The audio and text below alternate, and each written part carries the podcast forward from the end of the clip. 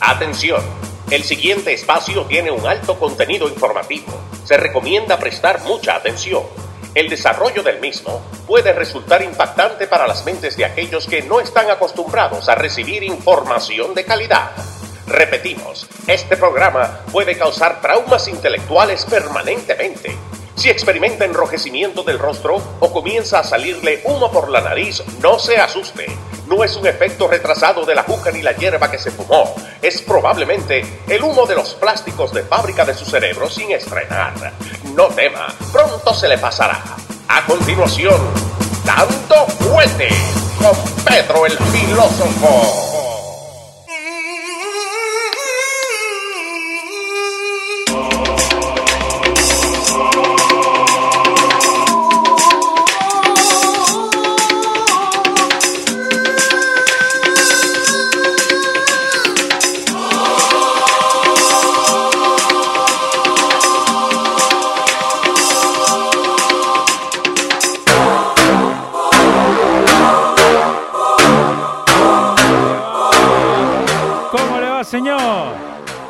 ¿Qué dice el Joe Rogan argentino? El Joe Rogan argentino.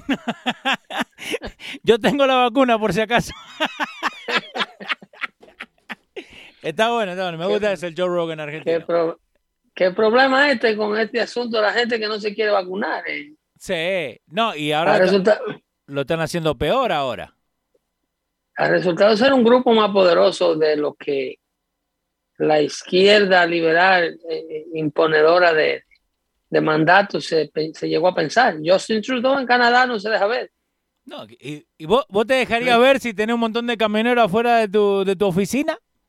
No hay quien lo encuentre. Eh, el, el movimiento eh, en Francia están arrestando por tener un sticker Ajá. que sugiera en tu carro, un sticker que sugiera en tu carro que tú apoyas la marcha de la libertad, Wow. el convoy de la libertad. Por el sticker nomás. Nada más por, por tú insinuar Sí. que quiere que eso suceda en Francia. ¿A, a dónde vamos a llegar, O sea, Pedro? ¿A dónde vamos a No, a mí lo que me, a mí lo que me molesta, Ajá.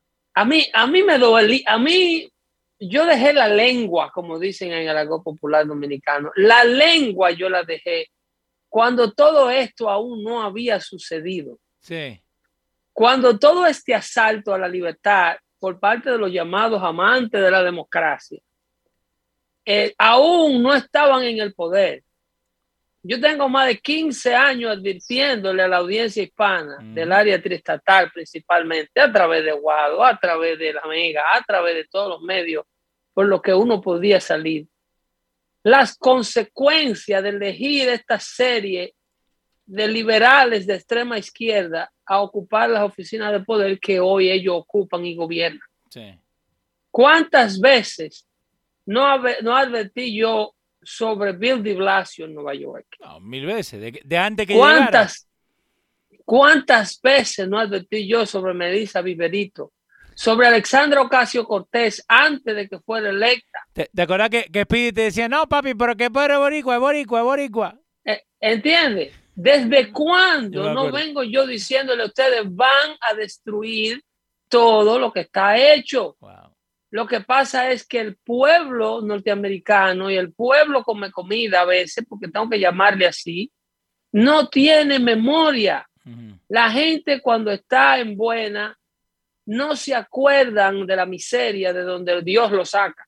Por ejemplo, Eh, a Nueva York se le entregó a los liberales libre de crimen, con una buena economía y con residentes que no querían mudarse del estado. Wow. Cuando George Pataki y. Rudolph Giuliani le entregaron el Estado a Elio Spitzer, que se dedicó Mm. a vivir con prostituta y a traerla de todas partes de la zona triestatal y mudarla y correr con ella hasta que el FBI le echó mano y lo hizo salir de ahí. Luego vino la familia Cuomo y se plantó ahí por 12 años, hasta que un escándalo sexual también lo hizo salir de ahí. Luego le entrega eh, eh, Michael Bloomberg, le- que fue electo como republicano conservador y luego se cambió a independiente, pero aún así le entrega la ciudad libre de crimen, Sí. con un alto índice de turismo y de visitantes. Nueva York era la ciudad catalogada por el FBI más segura de los Estados Unidos. Y la gente no puede asociar estas cosas que pasan solo cuando pasan. Cuando pasan, ya es demasiado tarde, porque también a mí me dolía la lengua de decirle a usted que los que más sufrimos cuando los políticos corruptos llegan al poder, cuando la extrema izquierda está gobernando, la comunidad que más sufre las consecuencias de sus pólizas corruptas, de sus pólizas dictatoriales, porque vienen ahí para quedarse para siempre en el poder, y no vienen a... a eh, eh, la izquierda no tiene un diálogo. La izquierda no quiere proponer pólizas que superen a la póliza de la derecha. Pero no, no La es que, izquierda, no es que ellos están haciendo póliza para mejorar, para igualdad, porque eso es lo que tiran, ¿no? no, eso es lo que ellos te venden. Las pólizas de ellos son para perpetuarse en el poder. Ok. Ellos no quieren un, que tú algún antes, cuando Estados Unidos tenía una, una, una izquierda eh, con la que se podía dialogar, te estoy hablando con el demócrata de Bill Clinton, por Sí. ejemplo, ese demócrata, tú podías intercambiar ideas con él, tú podías, Con Bill eh, Clinton. eh, con ese tipo de demócrata moderado, sí. Tú podías sentarte a tener un diálogo, tú podías decirle no, porque por este lado los conservadores están mal y por este lado los liberales están mal. Y se, se podía dialogar y se podían vertir las diferencias en una conversación. Porque lo que importaba era el bienestar de la, de la población. Lo que importaba era que el país saliera adelante. Lo que importaba era Pero- el país. Claro.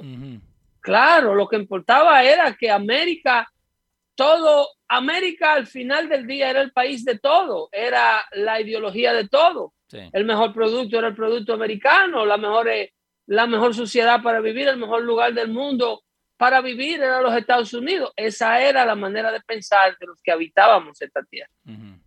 Pero llegó la extrema izquierda y la extrema izquierda no quiere dialogar contigo. La extrema izquierda no quiere escuchar los aportes que tú puedas tener para ello hacer un mejor gobierno.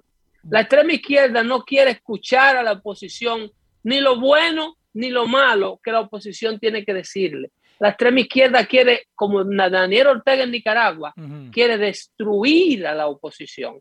Pero la, En la Nicaragua- extrema, la extrema izquierda, ¿cuándo fue que empezó a, a- a tomar poder, digamos? Porque casi a partir siempre... de la elección de Barack Obama, Ok. en el 2008 a la presidencia, la prensa murió. Ujú. Cuando la prensa muere, que políticamente es conocido eh, eh, a nivel mundial, la prensa se conoce como el cuarto poder en la democracia. Ok. A la, a la prensa morir, completamente morir, y los networks de televisión declararse socialistas liberales de extrema izquierda, Ujú. entiéndase NBC, CBS, ABC, CNN, MSNBC, que es hija de NBC, ¿entiende? Ellos a la franca dicen, esta es la tendencia política que nosotros vamos a apoyar y vamos a promover, so what? Wow. Y el que no esté en esto está en contra de nosotros.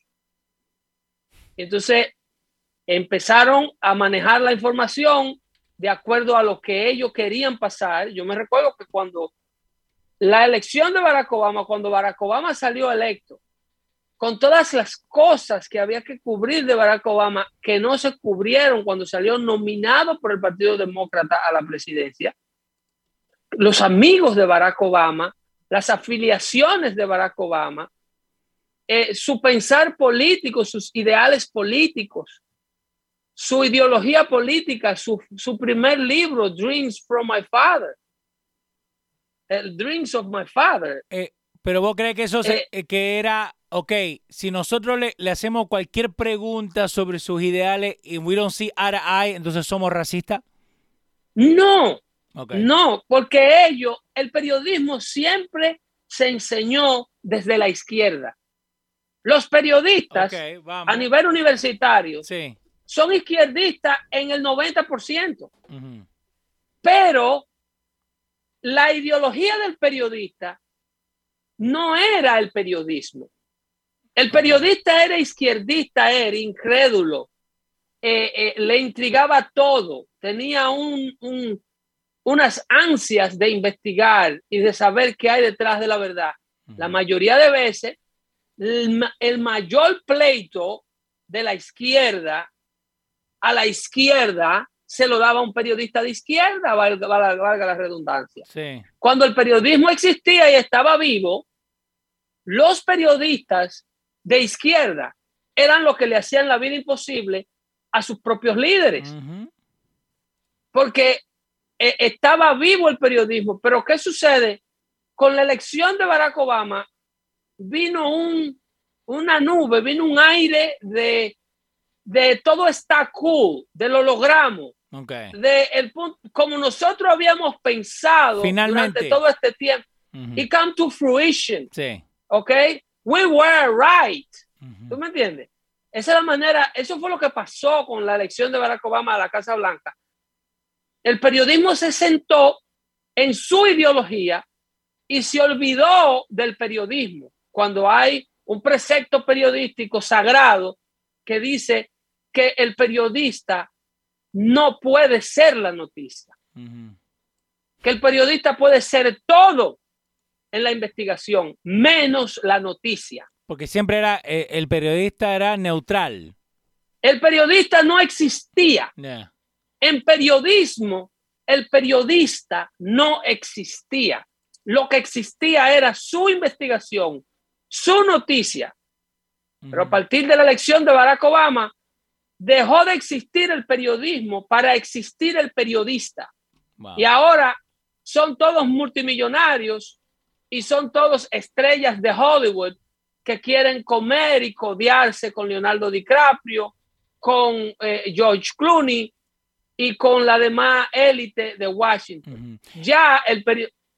No, no, de- Reina Figueroa dice, ya no hay periodistas y es una gran pena because money talks.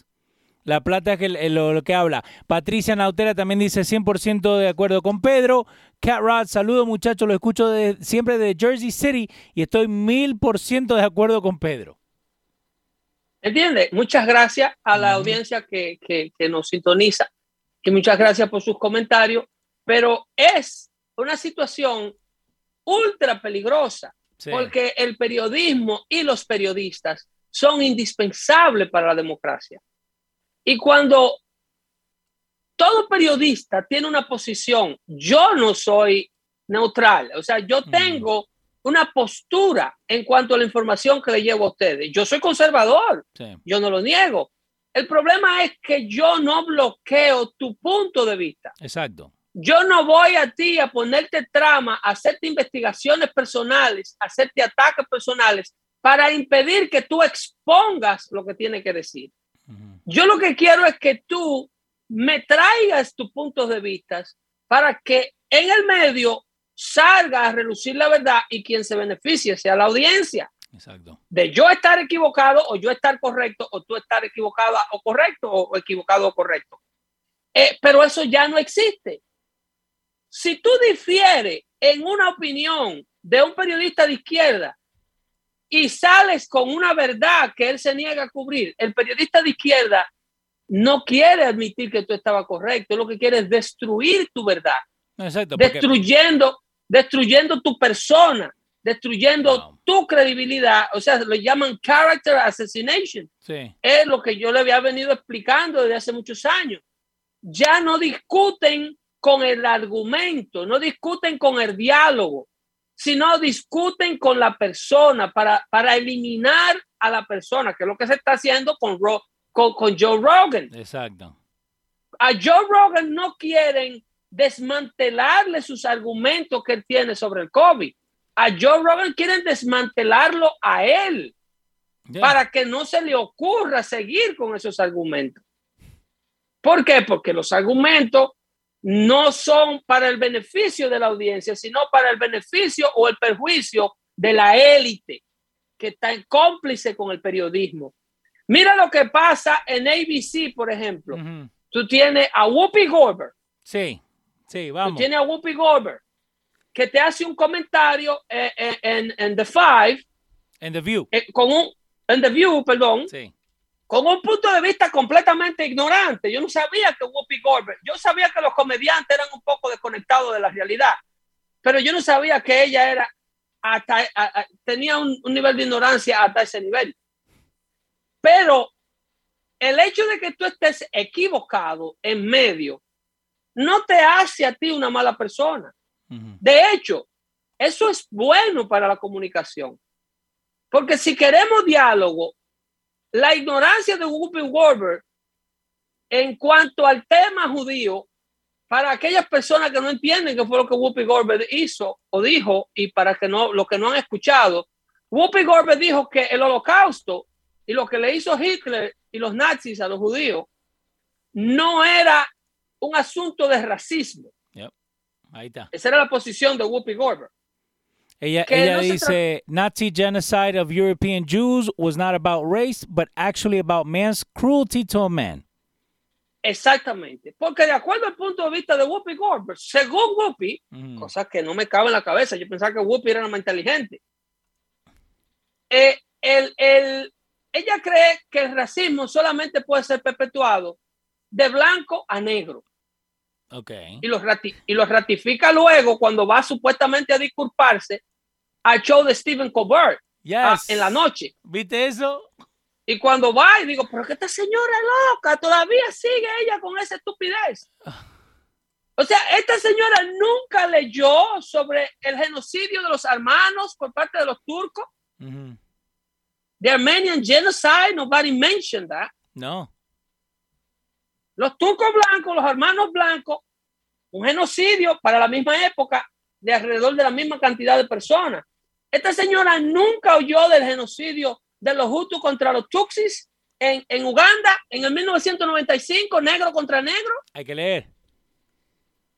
Eh, ¿De dónde saca Whoopi Goldberg que para un hecho de discriminación de una persona contra otra, la persona tiene que tener un color de piel específico?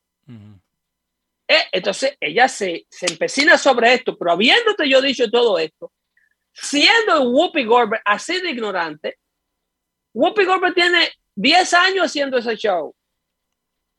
Y está haciendo y entreteniendo a una audiencia que para ABC es buena. Úsala así, no la asesine.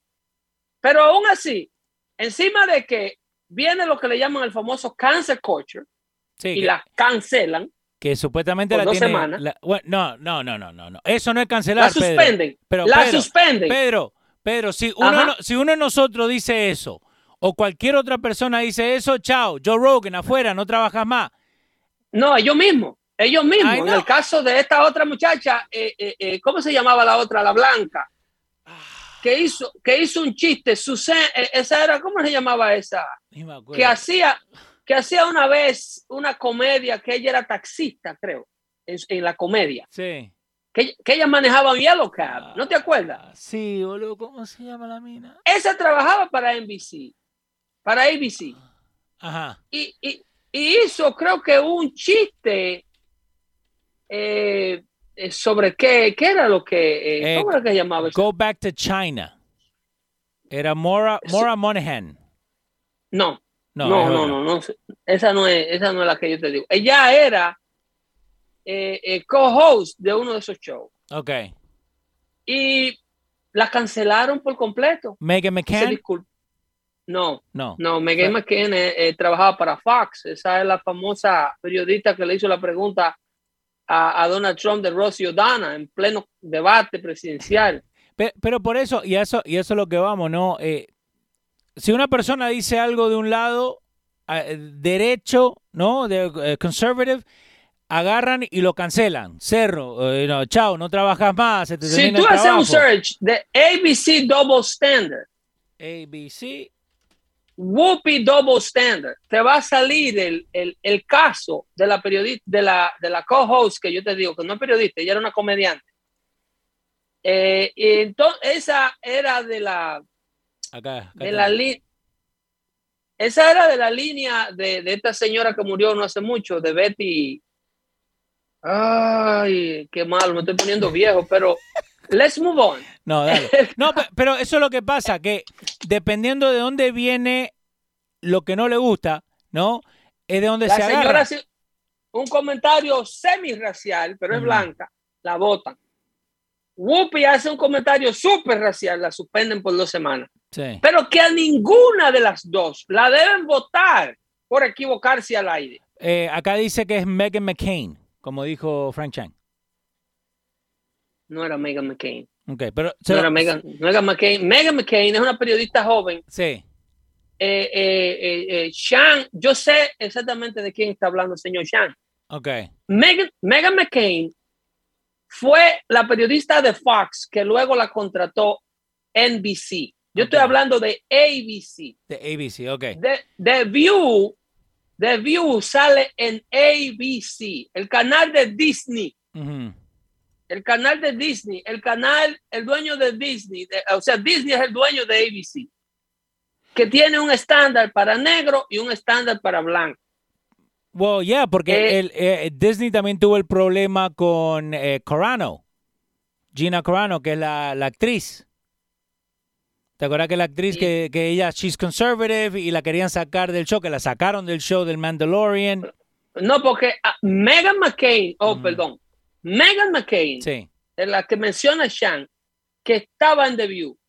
Yo pensé que me confundí por un segundo y que me disculpe, señor Sean. Vamos. A Megan McCain con Megan Kelly. Ok. ¿ok? Megan Vamos. Kelly era la de Fox. Megan McCain era la hija de John McCain, Sí, conservadora. sí. Megan McCain no fue nunca suspendida por comentarios racistas ni nada que se le parezca. Ujú. Megan McCain eh, simple y llanamente eh, no le renovaron el contrato. O creo que ella salió de The View. No le renovaron el contrato. Eh, Sí. Eh, eh, Megan McCain, enemiga muerte de Donald Trump, por el comentario de Donald Trump contra su padre. Sí. Eh, era la hija del fenecido, del fenecido eh, eh, senador de Arizona, John McCain, a ese que se refiere Sean. Ok. Pero el, el comentario que por el cual votaron del network a una de las co-hosts no fue Megan McCain, era, era, ay, ¿cómo se llama? No puedo sin la computadora Sí. salirme de lo que le estoy- quiero plantear, pero eh, le- eh, eh, efe- efectivamente yo le hablaba de el deterioro, del deterioro de lo que ha ocurrido cuando los liberales vinieron a ocupar a Nueva York, en parte por la muerte del periodismo. Y volvemos al tema, de, ahora es el periodo, la raza dentro del periodismo. Tú tienes a Al Chapman, que Sí. te acabo de mandar ese link, Sí, lo, to- lo estoy poniendo acá. Al- Al Sharpton. Dale. Al Sharpton en su, tú sabes que Al Sharpton trabaja para MSNBC Sí. y está comentando, creo que con eh, Joe Scarborough y Miska Brzezinski, que es su esposa. Ujú. Eh, Joe Scarborough, quien fuera supuestamente di que un congresista republicano, que es más liberal que todos los liberales. De eso hablamos una vez del pasado de George Scarborough, que hace un show de televisión para MSNBC y vuelvo, se enganchó en el estrellato, contrato multimillonario, un show que lo ven cuatro gatos, pero genera mucho dinero. Eh, Scarborough, eh, Chapton, en ese comentario, dice que Nueva York necesita policing, necesita, admite por primera vez este líder de los derechos civiles que nunca lo había escuchado dirigirse a su propia comunidad y denunciar el vandalismo es tan grande en Nueva York, el crimen es tan grande, el desorden es tan grande en Nueva York, que ha llegado a llamar la atención de Al Sharpton. Acá, acá dice lo que me mandaste. There have been always there have always been thefts from stores. Dice Nicole Hannah Jones, creator of the. Eh, eh, Nicole Hannah Jones es una periodista de extrema izquierda, es Sí. una periodista de, de Ujú.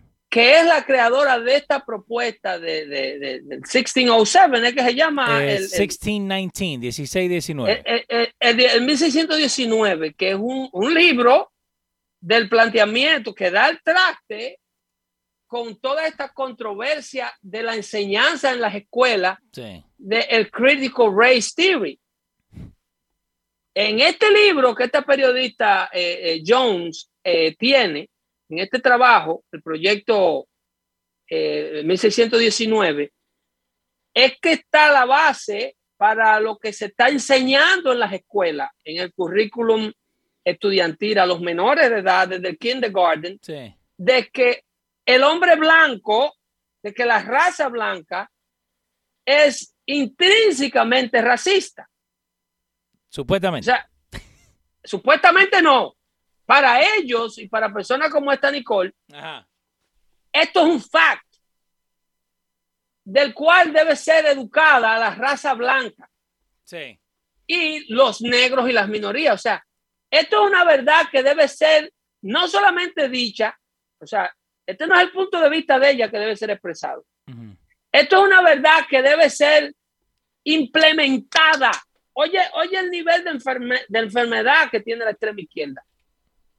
Por esto, el estado de Virginia perdió su gobernación en el pasado 2021 Sí. de, de este nuevo gobernador republicano que se quedó con ese estado demócrata porque ya los propios habitantes del estado de Virginia no aguantaban las estupideces de la izquierda.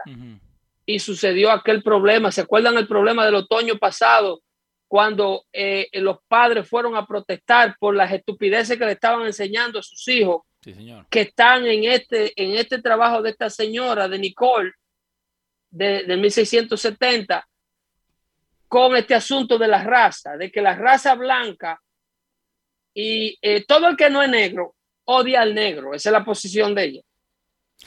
Oh, ok, pero, pero esto, lo, esto divide más a la gente.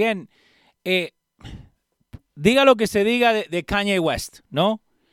Él durante lo- el último año viene diciendo que la mentalidad de ser víctima no le cabe a él. ¿Me entendés? Porque eso es lo que le meten en la cabeza, de ser víctima, víctima, víctima, que están en contra, que los blancos están en contra, que los latinos están en contra, que housing están en contra, que el COVID ahora eh, ellos sufren más porque donde están, que los afecta. Eh, y lo que dice Kanye West es que la mayoría de los afroamericanos tienen que cambiar ese chip de no ser tanto, eh, cre- de ser víctima.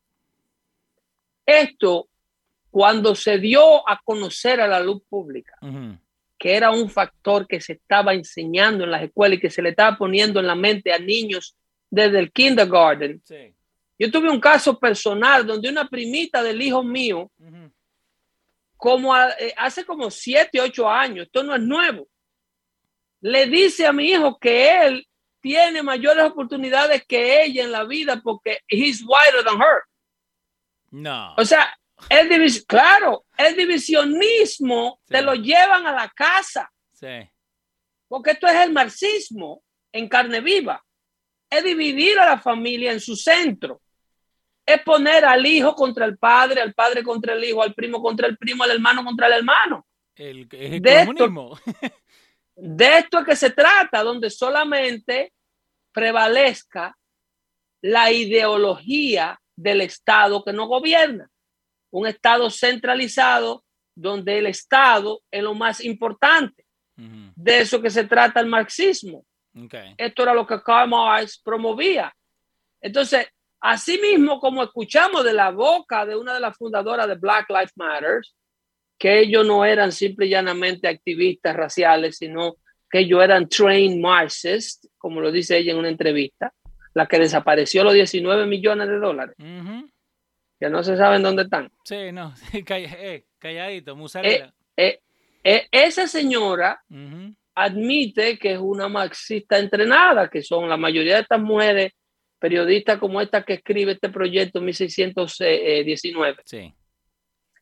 Eh, es para meterle, eh, eh, lo primero que hay que destruir es la familia. La familia es uno de los, de los eh, entes más poderosos, el bastión más grande de defensa que tiene el gobierno grande para poder salirse con la suya. El, obstáculo más grande que tiene el gobierno grande es la familia. Wow, mira, mira lo que acaban de escribir acá en It's Crazy. Eh, Reina Figueroa dice, la meta es destruir, la meta es destruir la familia para poder entrar a la nueva generación en el metaverso. Esa está clara. Oh my God. Esa, esa, esa está clara. A esa, como dicen en Dominicana, la cogerán de boba si ella quiere. Pero ella está clara. Bien, Reina, bien. That- E- that ese, es el, ese es el objetivo. El metaverso es el gobierno central, Oh my God. es eh, eh, el globalismo, es lo que digan los de arriba. Usted no sabe lo que le conviene, buen loco. Y lo hemos escuchado de la boca de la gobernadora de aquí, esta bonitulla, eh, esta bonitilla, ella.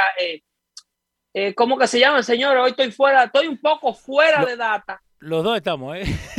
Eh, eh, pero estoy citando personajes y nombres que eh, no lo tengo a mano, pero eh, la gobernadora del estado de, de, ¿cómo se llama ella? Creo que de Illinois, Ajá.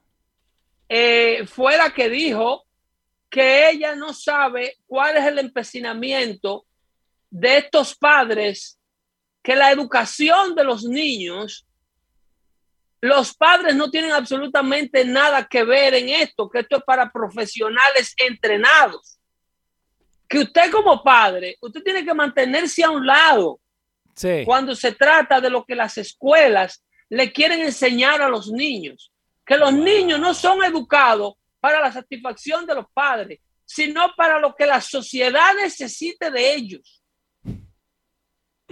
No, Que pero- lo que hay que educarle al niño no es lo que el padre quiere que tú le eduques. O sea, eh, ese sueño que tú tienes de tu hijo, de convertirlo en médico, de convertirlo en abogado, en base a lo que tú, que lo has criado, crees que el muchacho tiene vocación, y en base a los recursos que tú con el sudor de tu frente quieres invertir en el muchacho, eso no es, no, no, no, no, no, no, usted está equivocado con no, eso. eh, eso no va. Al muchacho, no- no, al muchacho no hay que enseñarle lo que la familia que lo crió quiere. A Democrat Virginia governor candidate says parents shouldn't have to say in what their children are taught in school. Se llama Terry McAuliffe. Esa es la muchachona. Yep. E- Esa es la muchachona. Lo- Los padres, según Terry McAuliffe, los padres don't have a saying. O sea, váyase a fregar traste, vaya a cocinarle al muchacho y mándemelo con la barriga llena para la escuela Oh my God. y con ropa y bien vestido, ¿ok? Eso sí. Eso sí. Y hay de ti si le cuida ese muchacho. Pero, pero ¿a dónde El trabajo tuyo es nutrírmelo con tu dinero, con el sudor de tu frente, Sí. y mandármelo a mí a la escuela. De, a mí me duele la lengua de decirle que la unión de profesores convirtió las escuelas en cárceles donde los padres are not welcome. No. Ningún padre americano es bienvenido a un plantel educacional. O sea, por un lado, yo critico países, por ejemplo, como la Latinoamérica tercermundista, en la República Dominicana, uno de los impuestos más grandes que le cobran al ciudadano es la educación privada de los hijos. El gobierno se ha desentendido de las escuelas públicas y las escuelas públicas son un deterioro grandísimo una de las mayores formas de cobrarle impuestos al pueblo dominicano es dejar que el pueblo, la clase media, tenga que pagar por la educación de sus hijos. Una educación de un hijo en un colegio que pueda educarte a un muchacho de manera bilingüe para tú poderlo eh, introducir al, al, al sistema de educación internacional, que pueda elegir estudiar en una universidad internacional si tú puedes costearlo. Eh, pagar un colegio de esto a un padre dominicano le cuesta alrededor de mil dólares mensuales. Mensual. Mensuales. Allá. Mensuales. Un un el gasto de un niño para un colegio bueno en República Dominicana cuesta entre 50 y 60 mil pesos dominicanos al mes. Wow. Imagínate una familia que tiene tres muchachos. No, el más, el más chico tiene que ir a trabajar nomás. ¿Entiendes? Lo- los- el dominicano se salva Sí. porque no hay impuesto al real estate. Ah, ok, ok. En Dominicana, Sí.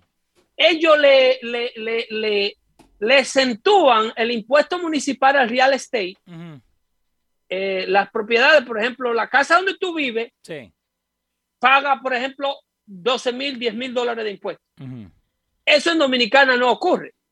Ahora bien, con esos 12 mil dólares, ¿Cómo con esos 12 gobierno mil dólares, con esos 12 mil dólares, la- el municipio te da policía, te da escuela, te da bomberos, te da sistema de emergencia, te da calles asfaltadas y te da eh, eh, servicios de parques, recogida de basura y todo te lo incluyen ahí. En Dominicana no se cobra ese impuesto municipal. En Dominicana, eh, eh, tú compras un apartamento de 250 mil dólares y tú solamente pagas los impuestos al momento de la adquisición del- del- de los bienes raíces, que creo que es un 19%. Ujú. No, im- imagínate Eh, si hubiera todos esos otros impuestos, pueden robar de todos lados. Eh, si encima de eso el dominicano tuviera que pagar la educación más un impuesto Sí. municipal, no pudiera. No, tuviera no. que salir corriendo. Pero por eso mi Eh, pregunta cae en bancarrota el país. ¿de dónde es que Cae en bancarrota el país. de- Pero, ¿qué sucede? Con esta educación privada que el padre dominicano se sacrifica para pagar, el dominicano hay que respetarlo en los colegios. Muchacho que vino con una vaina rara, con una señal rara a la casa, padre que vio qué es lo que está pasando, padre que quita a su muchacho y se lo lleva a otro colegio, Ok. porque, porque el colegio lo paga él. ¿Entiende? A los padres en los colegios dominicanos es así que lo tratan.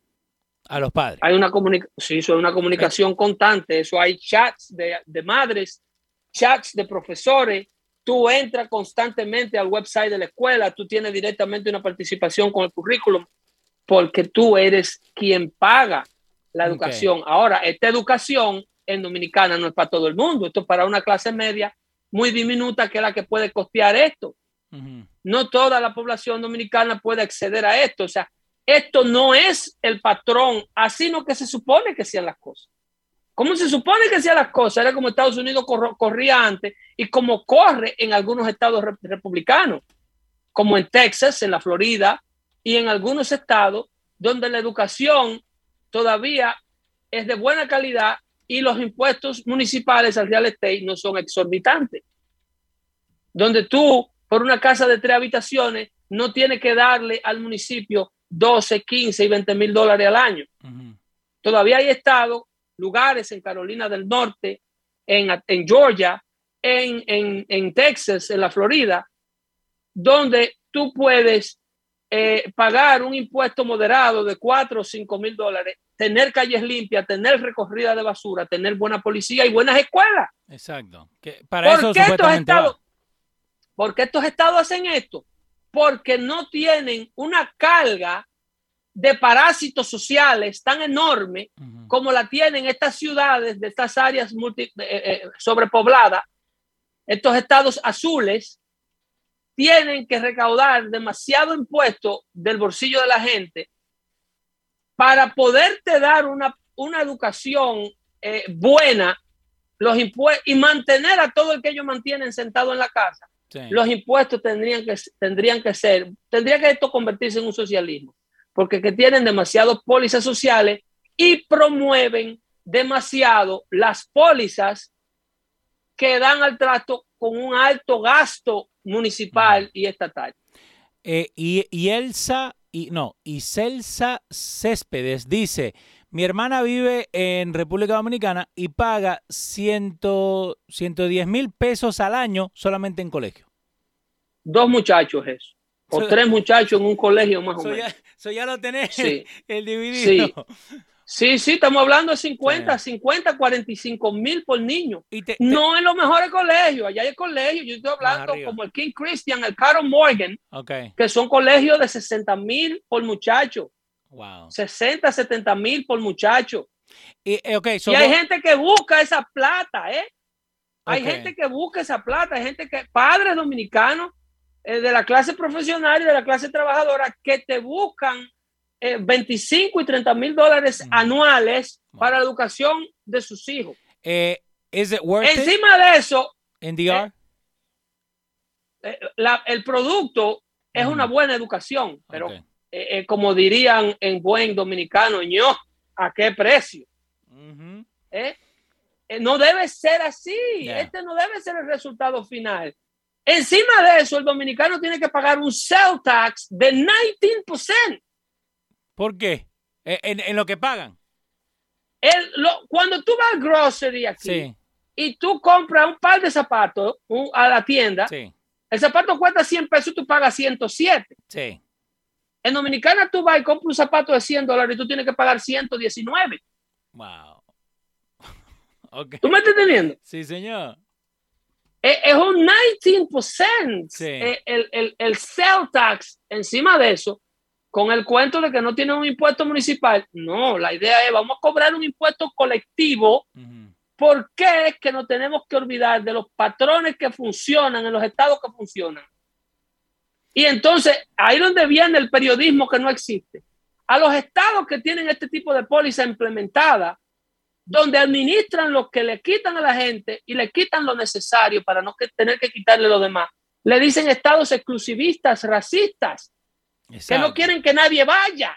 Claro que no quieren que nadie vaya, porque es un estado que tiene un impuesto justo para costear sus gastos. No puede tener un influx de todo el que se quiera meter por la frontera a venir a estudiar gratis. Y, y ahí venimos a lo que vos siempre decís, ¿no? Eh, que, que vos tenés gente, mientras más das, más tenés que sacarle a la gente que trabaja. Pero que para tener una frontera abierta como la que se tiene, Vamos. cada vez que el gobierno Biden viene y te vacía un avión con 70 mil nuevos inmigrantes en, en, en, para poner en Mazapico a Long Island, para ponerte un ejemplo, inmediatamente los gastos de esa comunidad tienen que incrementarse porque a donde tú le metas 100 mil personas nuevas en un año a una comunidad, tú tienes que buscar más policía, más maestros, más paramédicos, hacer escuelas más grandes, poner programas de lonche más grandes. Necesitas más trabajadores municipales para recoger basura, una planta de reciclaje más grande, porque no hay cosa que produzca más basura que un pobre, carajo. Tú vas a un rico y tú ves una bolsita del Shoprite de basura los jueves, Una- así amarrada por el hociquito. Tú pasas por Patterson los jueves y las aceras no le cabe un muñeco más. Por, el pobre no puede tener un peso en el bolsillo. Es verdad. Va a la tienda, va al supermercado y se lo quiere llevar todo porque compra con hambre vieja. Compra con los ojos. Con hambre vieja, Ah. compra con todo lo que no pudo comprar durante su vida de hambre en Latinoamérica. Wow. ¿Me entiendes? Entonces, esas cosas, el que la explica es un extremista. Cuando yo explicaba en Guado en el 2010, el 2008, cuando Barack Obama llegó a la presidencia.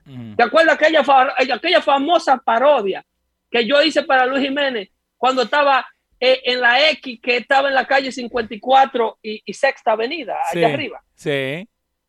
Ahí hicimos una parodia parodiando el disco de Rubén Blade, del padre Antonio y su monaguillo Andrés Bo- Bocachula. Si tú la tienes, suéltala, por favor. Que- creo que yo la tengo en la, computadora que está acá abajo. La voy a tener que buscar. esa, esa parodia, cuando Barack Obama estaba ganando las elecciones, que yo predije que Barack Obama iba a ganar cuando salió nominado y le ganó a Hillary. Digo, si le ganó a Hillary a McCain, lo pasa por la piedra. Sí. Este movimiento de la extrema izquierda no hay quien lo detenga ahora. No, que, que vos apostaste, apostaste el show. Vos apostaste el show, yo me acuerdo de eso. Vos apostaste el mismo Luis Jiménez y, y- y no te creen. Vos dices, no, y lo apostaste. ¿Entiendes? Pero eso yo no lo soy, yo no lo digo porque soy mago. Ujú. Yo lo digo porque vengo analizando lo que está ocurriendo. Wow. Veo que no hay periodismo, veo que una administración, cuatro o ocho años de George Bush, haciendo ademanes entre él y Dick Cheney, eh, llevando a empresas eh, a bancarrota, haciendo guerra, complaciendo al triángulo de acero del Pentágono y la industria armamentista, y Washington, haciéndose millonarios ellos, y una izquierda vendiéndole mentiras a un pueblo de que el pobre sigue siendo pobre porque el hombre blanco no lo deja, que eh, tú nunca vas a progresar mientras hay un blanco gobernando en Washington. Digo, esto está calando. Y hice esa, pario, esa parodia, ¿te acuerdas que decía, si aquí gano, vamos, usted va a ver? Sí, sí, sí. La, Eh, la eh, tenemos eh, que buscar para era ver la Con letra. el padre Antonio, el monaguillo Andrés de Rubén Blades. Sí. Si aquí gana Obama. 50 Cent, mi gente, para vicepresidente. Óyeme, 50 Cent no se postuló para, No, vice- para No, no, no, no. para pero vicepresidente. vamos a ver, pero vamos a ver. No, no, lo hicimos con 50 Cent, pero tenemos a Kamala Harris. Eh, NPR dice, y me lo mandaste vos, dice que usando los yellow emoji, que son los que con los que salieron los originales, Mire ese, mire ese disparate. shows a lack of awareness about white privilege. Explícame, explícame eso. Pero ¿y para qué? Óyeme, Hermano, no Óyeme. tengo tanto tiempo para, para tener el dedito, para ponle en mover. pantalla, Está, ponle en está, pantalla. está, Es un thumbs up así. Está, sí. Eso es lo que es un emoji. Aquellos de ustedes que no entienden el, el vocabulario cibernético. sí. Un emoji puede ser esto, un emoji puede ser la cabecita de simulando a un ser humano. Y tú le mandas esto en señal de acuerdo o en desacuerdo a alguien. Exacto. Entonces, si, si tú usas una mano negra, si tú usas una mano blanca, o si tú usas una mano blanca siempre, de acuerdo a NPR, tú eres un racista. Que, que cuando arrancaron Ve. con, lo- con los emojis eran todos amarillos. A lo que fueron avanzando la Le tecnología. metieron colores, porque si no le meten colores, entonces you are not inclusive. Exacto. gente no hay que lo entienda. Eh, en- guarda que en estos días van a sacar eh, The Male eh, Pregnant. Óyeme, yo, eso no hay como arreglarlo. Ajá. Porque si, si tú sacas todos los emojis y dejas los emojis, vamos a suponer que tú dejas los emojis eh, negros nada más, Sí. y que todo el mundo, entonces dicen que están cogiendo a- a- a- al afroamericano de Mojigán. Ey, si, si hubiera sabido esto, entonces en los 90 yo jodía a todas las, las estaciones de radio que nunca saludaban a los argentinos. No había inclusión. Óyeme, siempre va a haber algo. Si tú te sientes inferior Exacto. y te dejas alimentar tu cerebro con este asunto del racismo, siempre va a haber algo por el cual tú te sientas mal. Esto es diabólico, como dice el hermano mío. Wow. Este, es- este complejo de culpa y este sentido de inferioridad que te mete la izquierda en la cabeza para luego ellos venderte la supuesta solución, que no es solución nada, porque todas las ciudades que ellos controlan y todos sus proyectos políticos fracasan y quienes sufren las consecuencias son los latinos más pobres. A- Ocasio Cortés no está viendo el resultado de sus pólizas liberales que ella implementó y que ha implementado y la cual promueve. Cuando ella sacó todos los delincuentes y ayudó a Bill de Blasio y a esta otra loca que critica a Al Chapton ahora a sacar todos los criminales de la cárcel y a cerrar a, a Rikers Island Pero, viejo. y a eh, no encarcelar a nadie que cometa delitos de, de asalto a tienda y, y, por- y si tú no matas a uno por, los- por- de 10 puñalados 12, a ti no te cabe fianza. eh, ¿Dónde que vive Eh, a Pelosi? Ocasio Cortés, a Ocasio Cortés no le afecta eso. No, pero of course. Ocasio Cortés, Ocasio Cortés nunca ha ido a Jerome Avenue. No. Ocasio Cortés nunca ha dormido una noche en Tremont. Ocasio Cortés, Ocasio Cortés dice Jerome Avenue. Ocasio Cortés dice Tremont. Pero vos sabés que es verdad, porque, again, eh, eh, nunca están ahí, nunca han pasado no, hambre. No nunca- tienen ni el acento, ni el No, acento de la zona. No, exacto. Te tengo un par de preguntitas Eh. acá de la gente. yo sé que estamos ahí, viste, casi llegando al final. Mayerer Figueroa, eh, acuérdate que Tú estamos... eres que controla el tiempo. Si la gente se queja de que Ey. no puede hacer sus preguntas, la culpa es tuya. Para acá no mire. Yo me quedo, yo me quedo. Eh, cuando, una, cuando un aspirante de presidente insulta directamente a la minoría hispana y afroamericana, ¿cómo se llama eso? Porque, porque yo, un infeliz que atropella a la minoría de mi parte, es infeliz porque se- y que por mí que se friegue. Eso está hablando de quién? De Donald Trump. De Donald Trump cuando él salió y dijo que Mexico only sends us their bad people. Eso fue lo que le tradujeron a ella. Eso no fue lo que dijo Donald Trump. Y yo se lo demuestro a ella y se lo demuestro a Ah. cualquier periodismo que le haya traducido ese disparate a usted. Mayerer, amigo, amigo acá de, de Hino Gómez del show, pero Así que de- no, busque pero el discurso cuando él estaba el discurso de las escalinatas y si usted no sabe inglés, busque quien se lo traduzca, que eso no fue lo que él dijo. Eso es todo lo que le puedo responder a ese tipo de preguntas. Vámonos, va. Ok, eh, también por acá, el Mayro Tati tenía una pregunta.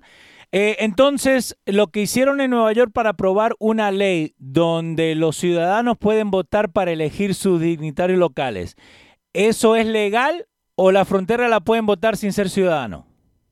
Eso es ah, inconstitucional, es eso. ¿Cómo? Eso no solo es ilegal, eso es inconstitucional. Y si aquí en Washington hubiera un Congreso que sirviera y no la multimillonaria como helado de Nancy Pelosi con sus dos cajas de dientes que se puede como un helado de una cucharada porque no le da frío en los dientes. no te rías, Leo. no. Leo, déjame contestar la pregunta a la gente. Ah, I'm sorry, I'm sorry. si, Dale, aquí, dale, dale, si dale. aquí hubiese un Congreso que sirviera, Ajá, inmediatamente tuvieran que intervenir esa ley de Nueva York sí. que es anticonstitucional, inconstitucional. Usted no puede permitirle una participación constitucional a una persona que no tiene un estatus constitucionalmente legal, que el presidente no puede otorgar ni siquiera. Ok. O sea, eh, eh, eh, hemos estado patinando en esto mil- mi- miles de veces, pero tú no tienes un Congreso en Washington, tu oversight, estados como en Nueva York, que están overstepping, están sobreponiéndosele a lo- a la- al derecho de las minorías. E- El concepto del derecho de las minorías en constitución no, no implica un color de piel, porque tú controles y ganaste por la mayoría de los votos, supuestamente, si el 65% de la comunidad de Nueva York es, vamos a decir, latina y eligen un presidente latino, un, un gobernador latino, Sí. eso no quiere decir que tú le tienes que faltar a los derechos del otro 35%. El 35% que no ganó sigue teniendo derechos constitucionales que tú no le puedes avasallar o no le puedes imponer cosas que son inconstitucionales. Lo que pasa es que no hay Congreso en Washington. El, lo que dice Nueva York es lo que dice Nancy Pelosi en Washington ahora mismo. No, pero, Y viceversa. pero ¿cómo que no hay Congreso? Eh, si eso fue noticia por todos lados, creo que, que No, porque este es un Argentina. Congreso que no le importan Sí. esas cosas.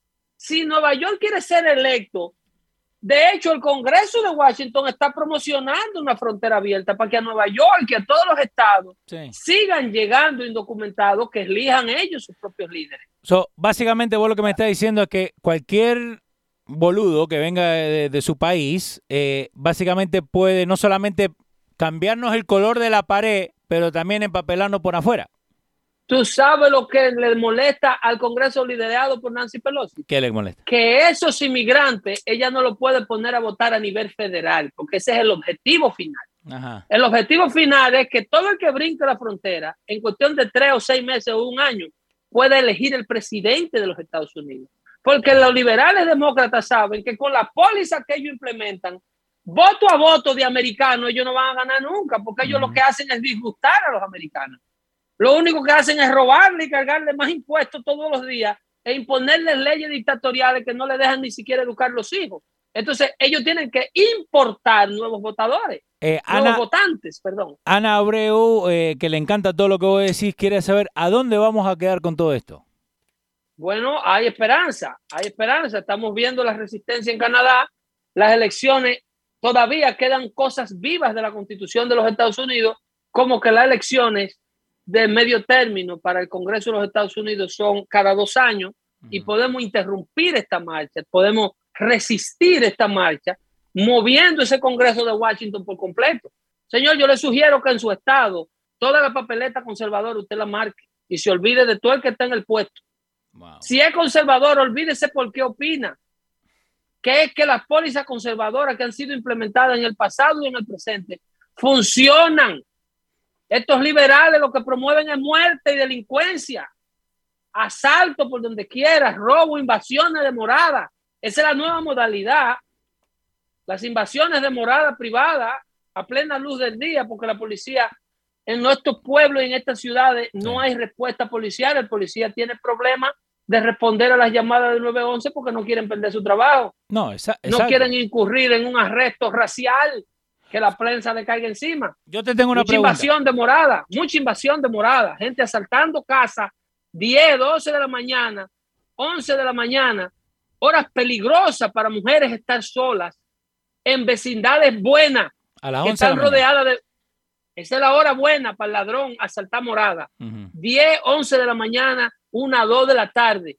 Hay que tener mucho cuidado con las puertas abiertas, con, con, con los carros raros en los vecindarios. If you see something, say something. Exacto. Que la policía no está respondiendo a tiempo, pero si tú la llamas a tiempo, a lo mejor llega en cinco horas y de una vuelta.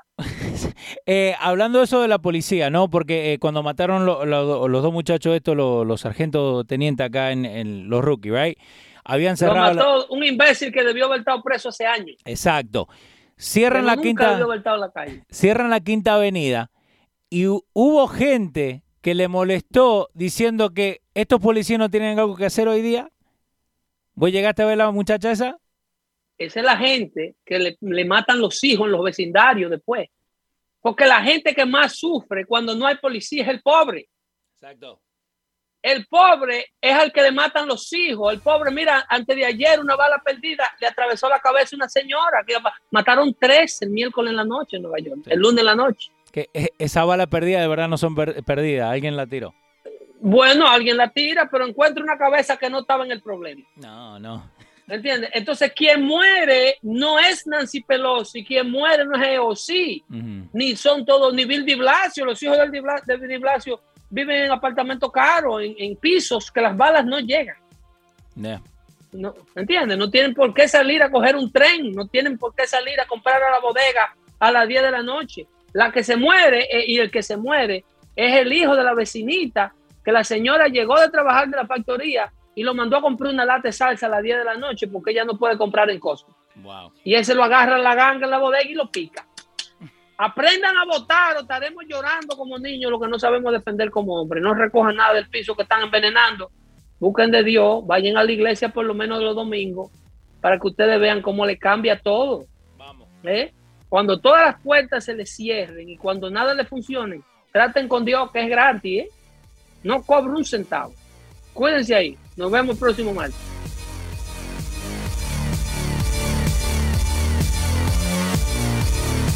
Como escucharon ahí estuvo Pedro, acuérdense, vayan a firulaispets.com, firulaispets.com, cada venta un dólar va dando fuerte. Acuérdense, somos nosotros contra el mundo.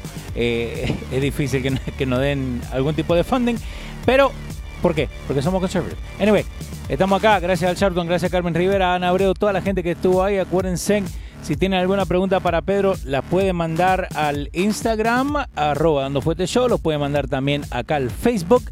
O lo pueden seguir a Pedro en arroba Pedro el Filosof 1. Pedro el Filosof 1. So, estamos ahí. Nos vemos el martes. Que la pasen bien. Chau.